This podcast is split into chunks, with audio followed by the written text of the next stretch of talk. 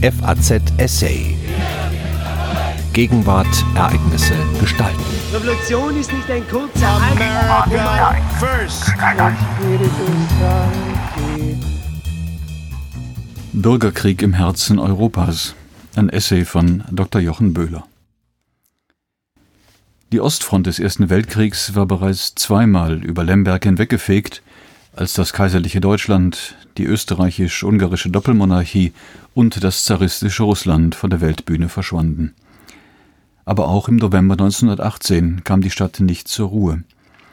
Die Metropole im Osten des ehemaligen habsburgischen Kronlandes Galizien war das Objekt der Begierde von polnischen und ukrainischen Nationalisten.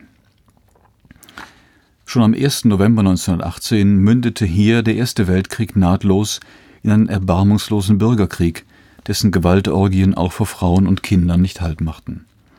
Es sollte drei Wochen dauern, ehe es den polnischen Einheiten, meist Paramilitärs, die in ihren Reihen auch zahlreiche Frauen und Jugendliche zählten, gelang, ihre ukrainischen Gegner aus der Stadt zu vertreiben. Unmittelbar nach ihrem Sieg verübten polnische Soldaten gemeinsam mit Zivilisten ein Pogrom an der jüdischen Stadtbevölkerung. Angeblich hatte sich diese zuvor auf die ukrainische Seite geschlagen. Wie ist es zu erklären, dass das schon mehr als vier Jahre währende Gemetzel in Ostmitteleuropa einfach nicht enden wollte? Die Gesellschaften der auf den imperialen Ruinen hastig errichteten Nationalstaaten waren kriegsmüde. Vom Westen ist bis heute kaum wahrgenommen worden, in welchem Maße die Urkatastrophe des 20. Jahrhunderts hier ganze Landstriche in Mondlandschaften verwandelt hatte. Millionen Soldaten aus der Region hatten ihr Leben auf den Schlachtfeldern des Ersten Weltkriegs gelassen, und das für einen Kaiser oder Zaren, dessen Sprache nicht ihre Muttersprache war. Seuchen und Hungersnöte führten auch nach 1918 noch zu einer Sterblichkeit, die der des großen Weltenringens kaum nachstand. Warum also die Waffe in die Hand nehmen und weiterkämpfen?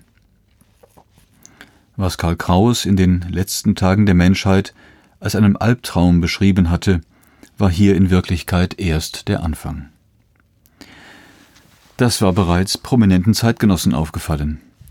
Zwar hatte der amerikanische Präsident Woodrow Wilson noch im April 1917 vor dem amerikanischen Kongress für den Eintritt in den Krieg mit dem Argument geworben, diesen möglichst schnell zu beenden. Die Einwilligung folgte prompt, aber zwei Jahre später schrieb Winston Churchill in einem Artikel für den Weekly Dispatch, über die immer noch andauernden Konflikte zwischen den Erben der Imperialen überheblich, Zitat, Der Krieg der Giganten ist vorbei, die Kriege der Pygmäen haben begonnen. Direkt Betroffene nahmen die Dinge etwas differenzierter wahr. Micha Römer, ein Rechtsanwalt im polnisch-litauischen Grenzgebiet, notierte etwa zur gleichen Zeit in seinem Tagebuch, Zitat, Verbannt aus den Schützengräben von der Frontlinie, den formalen Regeln militärischen Kampfes, ist der Krieg wie eine Krankheit, die in das Innere der Gesellschaft hineinkriecht und in ein permanentes Chaos ausartet, in einen Bellum omnium contra omnes, einen Krieg aller gegen alle. Zitat Ende. Mit universalem Kommunismus und nationaler Demokratie stünden, so Römer, derzeit zwei neue Weltordnungen zur Auswahl, die beide das Potenzial in sich trügen, die Welt, wie er sie kannte, zu zerstören. Die Revolution der Bolschewiki hatte 1917 in einen mörderischen Bürgerkrieg geführt, der bis heute Hunderte von Chronisten gefunden hat. Doch auch andernorts wurde weitergekämpft. Zitat Sie schlagen sich und zerren aneinander, schrieb Römer resigniert, die Polen mit den Tschechen, beide mit den Deutschen, die Polen mit den Ukrainern, die Ukrainer mit den Rumänen, die Rumänen und Tschechen mit den Ungarn, die Jugoslawen mit den Italienern und so weiter und so fort. Kurz nachdem er diese Zeilen geschrieben hatte, besetzten polnische Truppen sein geliebtes Vilnius. Die erbitterten Kämpfe der westlich von Russland erwachenden demokratischen Nationalstaaten sind nahezu vollständig aus dem europäischen Gedächtnis verschwunden. Das liegt auch an den nunmehr hundertjährigen und damals neuen Staaten selbst. Diese Tage feiern sie nahezu überall im östlichen Europa 1918 als ein positives Datum als das Jahr nämlich, in dem sie ihre Unabhängigkeit erlangten. Angesichts der Tatsache, dass die meisten von ihnen sie knapp 20 Jahre später wieder verloren, ein umso wichtigerer Erinnerungsort. Doch für Menschen wie Römer waren die Nachkriegskämpfe, die diese Unabhängigkeit allerorts überschatteten, eine menschliche Katastrophe. Der entscheidende Webfehler der europäischen Nachkriegsordnung bestand darin, dass die ostmitteleuropäischen Nationalstaaten zwar das von Wilson 1918 in seinem 14-Punkte-Programm formulierte Recht auf demokratische Selbstbestimmung in die Praxis umsetzen sollten, aber irgendwie war dabei aus den Augen geraten, dass Demokratien dieses Recht allen auf ihrem Staatsgebiet ansässigen Bürgerinnen und Bürgern zugestehen sollten. Die frisch gebackenen Nationalstaaten verstanden sich aber alle als ethnisch verfasst. Nicht Staatsbürgerschaft, sondern Herkunft, Sprache und Kultur waren die Kriterien, nach denen sie zwischen Freund und Feind unterschieden.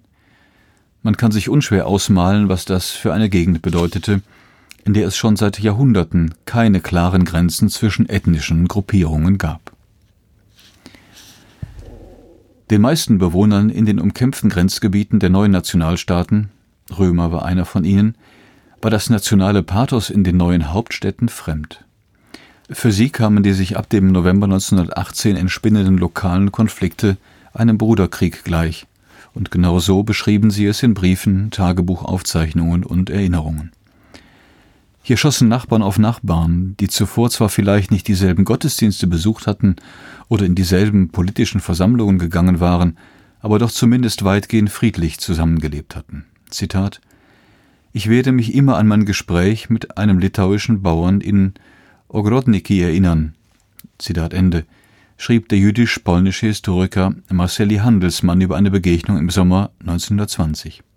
Zitat Er erzählte mir, dass er hier in Ogrodniki lebt und sein Schwager dort in Bereniki. Hier sei es Litauen und dort Polen. Früher war es eins und jetzt gibt es eine Grenze zwischen den Leuten aus Bereniki und denen aus Ogrodniki. Jetzt ist Krieg. Soll das wirklich so sein? Gehen wir nicht in eine Kirche? Ist es nicht eine Katastrophe, dass Brüder sich entzweit haben und gegeneinander kämpfen? Zitat Ende. Gewalt war in diesem Teil Europas bis 1914 entweder von Vertretern oder Gegenvertreter der imperialen Macht ausgeübt worden, Pogrome gegen Juden ausgenommen, die auch ab 1918 eine tragische Sonderstellung in den gewaltsamen Konflikten einnehmen sollten. Zwar sind, wie Robert Gerwart in seinem Buch Die Besiegten vor kurzem gezeigt hat, die paramilitärischen Konflikte der unmittelbaren Nachkriegszeiten nicht auf Ostmitteleuropa beschränkt, rissen sie doch auch, unter vielen anderen, Finnland, Irland, Italien und die Türkei in ihren Strudel. Doch lässt sich in Ostmitteleuropa ein spezifischer Krisenherd ausmachen. Im Zentrum stand der nach mehr als einem Jahrhundert wiedererrichtete polnische Staat. Dieser kämpfte zwischen 1918 und 1921 mit seinen ukrainischen, litauischen, deutschen und tschechischen Nachbarn um den endgültigen Verlauf der jeweiligen Grenzen. Diese Konstellation macht Polen nicht zu einem Aggressorenstaat. Sie ist vielmehr, wie so oft in der Geschichte des Landes, in erster Linie das Ergebnis einer fatalen geopolitischen Lage ohne nennenswerte natürliche Grenzen. Zudem war Polen Ende des 18. Jahrhunderts Opfer des bis dahin größten Landraubs in der europäischen Geschichte geworden, als Deutschland, Österreich und Russland das Land kurzerhand unter sich aufteilten. Ein wiedererrichtetes Polen konnte also nur auf vormals russischem, deutschen und österreichischem Gebiet entstehen, aber gleichzeitig mit den Verfechtern eines ethnisch polnischen Nationalstaates traten diejenigen anderer Nationalstaaten auf den Plan. Sieht man diese Konflikte aus der heutigen Warte, dann kann man sie durchaus als klassische Staatenkriege ansehen, eine solche Betrachtung geht aber weit vorbei an der Wahrnehmung der überwiegenden Mehrheit der damals von den Kämpfen direkt Betroffenen. Um das zu verstehen, ist es hilfreich, sich in einen Bewohner jenes Grenzgebietes hineinzuversetzen, das ein ethnisches Wirrwarr wie kaum ein anderes in Europa aufwies. Der Kresi, wörtlich Grenzgebiet im Osten Polens oder, je nach Sichtweise, Westen Russlands, der Ukraine oder Weißrusslands oder im Süden Litauens. In Volkszählungen der Vorkriegszeit war dort unter anderem auch nach der Nationalität gefragt worden. Man kann sich die Verzweiflung der zaristischen Beamten bildhaft vorstellen, wenn sie bei dieser Kategorie in die fragenden Gesichter der überwiegend ländlichen Bevölkerung blickten. Religion? Klar. Sprache? Klar. Aber Nationalität? Was sollte das sein? In ganz Ostmitteleuropa war der nationale Kampf des 19. Jahrhunderts ein Elitendiskurs gewesen. Historiker gehen davon aus, dass 1918 noch 80 Prozent seiner Bewohner kein Nationalbewusstsein entwickelt hatten. Ihre Loyalität galt vielmehr, in dieser Reihenfolge, erstens der Familie, zweitens dem Boden oder Dorf, drittens dem Zaren oder Kaiser. Seufzend nahmen die imperialen Beamten auf und fügten neben Russisch, Ukrainisch, Polnisch usw. So eine weitere Nationskategorie ein, hiesige. Dieses Phänomen war beileibe nicht auf die Kressi beschränkt. Der aus einer deutsch-polnisch-litauischen Familie stammende Michael Römer selbst verstand sich nicht als Nationalist, sondern als Krajowieck, Heimatverbundener.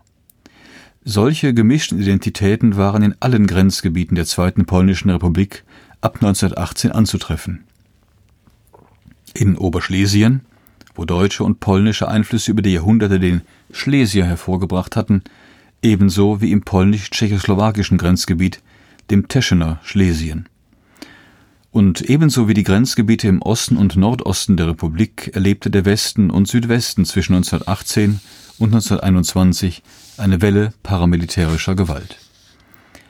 Fühlten sich die Bewohner anfangs noch nicht als Angehörige der Titularnation mit den jeweiligen Hauptstädten, dann erfuhren sie diese Konflikte auch nicht als nationales Kräftemessen, sondern als einen Bürgerkrieg zwischen den ehemaligen Untertanen der Landimperien. Dieser Aspekt ist nicht nur vielen Politikern von damals entgangen, sondern großen Teilen der Geschichtswissenschaft bis heute. Der britische Historiker David Armitage hat dieses Phänomen unlängst so auf den Punkt gebracht. Zitat Bürgerkrieg ist in erster Linie eine Sache der Erfahrung. Die Teilnehmer wissen normalerweise, dass sie sich mitten in einem Bürgerkrieg befinden, lange bevor internationale Organisationen dies feststellen. Zitat Ende. Die Erfahrungen des kleinen Mannes und so sollte man hinzufügen der kleinen Frau finden aber kaum Niederschlag in einem Narrativ, das allzu oft allein von der Perspektive großer Männer bestimmt ist. Wer mehr darüber wissen will, wie die Menschen in Ost-, Mittel- und Südosteuropa die Gewaltdekade zwischen den Balkankriegen und dem Vertrag von Lausanne erlebt haben, der nimmt am besten das soeben erschienene monumentale Werk Der vergessene Krieg, Europas Osten 1912 bis 1923 von Wlodomir Borodej und Maciej Gorny in die Hand. Das zweite Argument für einen Perspektivwechsel geht aber über die individuelle Wahrnehmung der Zeitgenossen hinaus. Es sind vor allem die neuen Gewaltformen, die eine kategorische Unterscheidung der Konflikte vor und nach 1917-18 nahelegen davor konventionelle, danach Bürgerkriege. Um nicht missverstanden zu werden, der Erste Weltkrieg wurde nicht nur im Westen, sondern auch im Osten des Kontinents brutal geführt.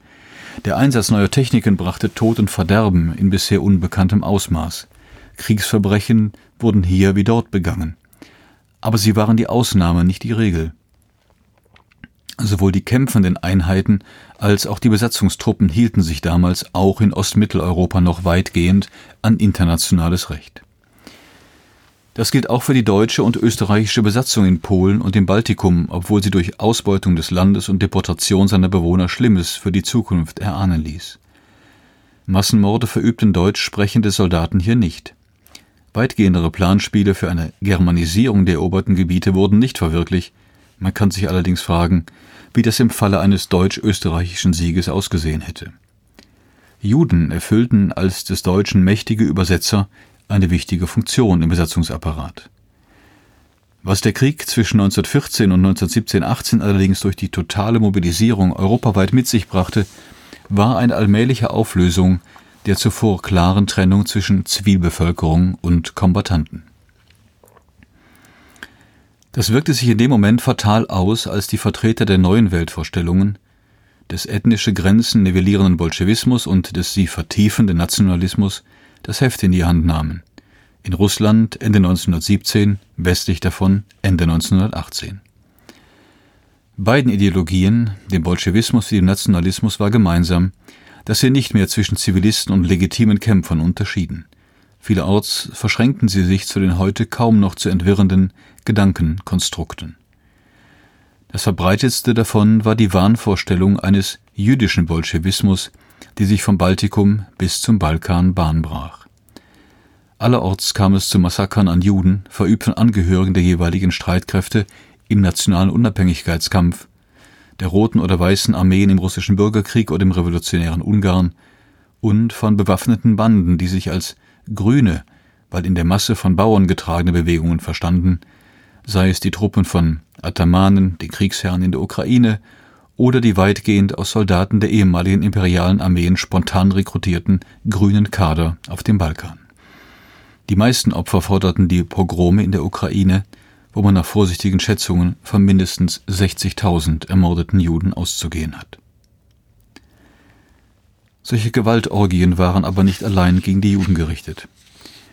Paramilitärische und terroristische Gewalt waren über Jahre hinweg Alltag in den Kampfzonen des ostmitteleuropäischen Bürgerkriegs und wurden von allen Beteiligten angewandt. Zwar war dies auch beim polnisch-sowjetischen Krieg 1919-20 zu beobachten, dem einzigen Waffengang in dieser Region, dem man noch das Attribut Staatenkrieg anhängen mag. Doch wissen wir nicht zuletzt aus den ungeschönten Zeugnissen des jüdisch-russischen Schriftstellers Isaac Babel, der als Politkommissar Budionis Rote Reiterarmee nach Polen begleitete, dass Polen Russen, Russen Polen und beide Juden bestialisch ermordeten. Die Gewaltformen waren die eines typischen Bürgerkrieges.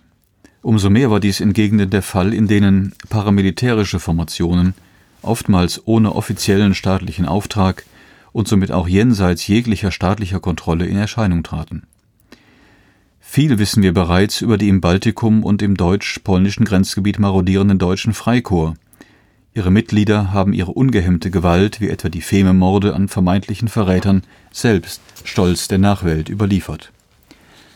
Solche Freischärlerverbände gab es aber, auch weniger zahlreich und weniger straff organisiert, auf allen Seiten der Fronten, die das neu entstehende Polen umgaben. Zumeist haben wir es hier mit kleineren, dezentralen Formationen unter dem Kommando von charismatischen Anführern zu tun. Jan Faska war ein solcher Kommandeur auf polnischer Seite im umkämpften Oberschlesien. Als ein alliierter General ihm die Erschießung polnischer Geiseln in Groß-Strelitz androhte, höhnte er, Zitat, da diese Leute in unserem Kampf mit dem Gegner nicht auf unserer Seite waren, wird Polen dabei nicht viel verlieren. Zitat Ende. Viele der polnischsprachigen Bewohner der Stadt hatten im Plebiszit über die Zugehörigkeit Oberschlesiens für Deutschland gestimmt. Faskas Feststellung sagt aber weniger über fragwürdige Wertungen wie Loyalität oder Verrat in Grenzkonflikten aus als über ambivalente Identitäten. Er selbst war in solchen Einschätzungen auch nicht immer sattelfest.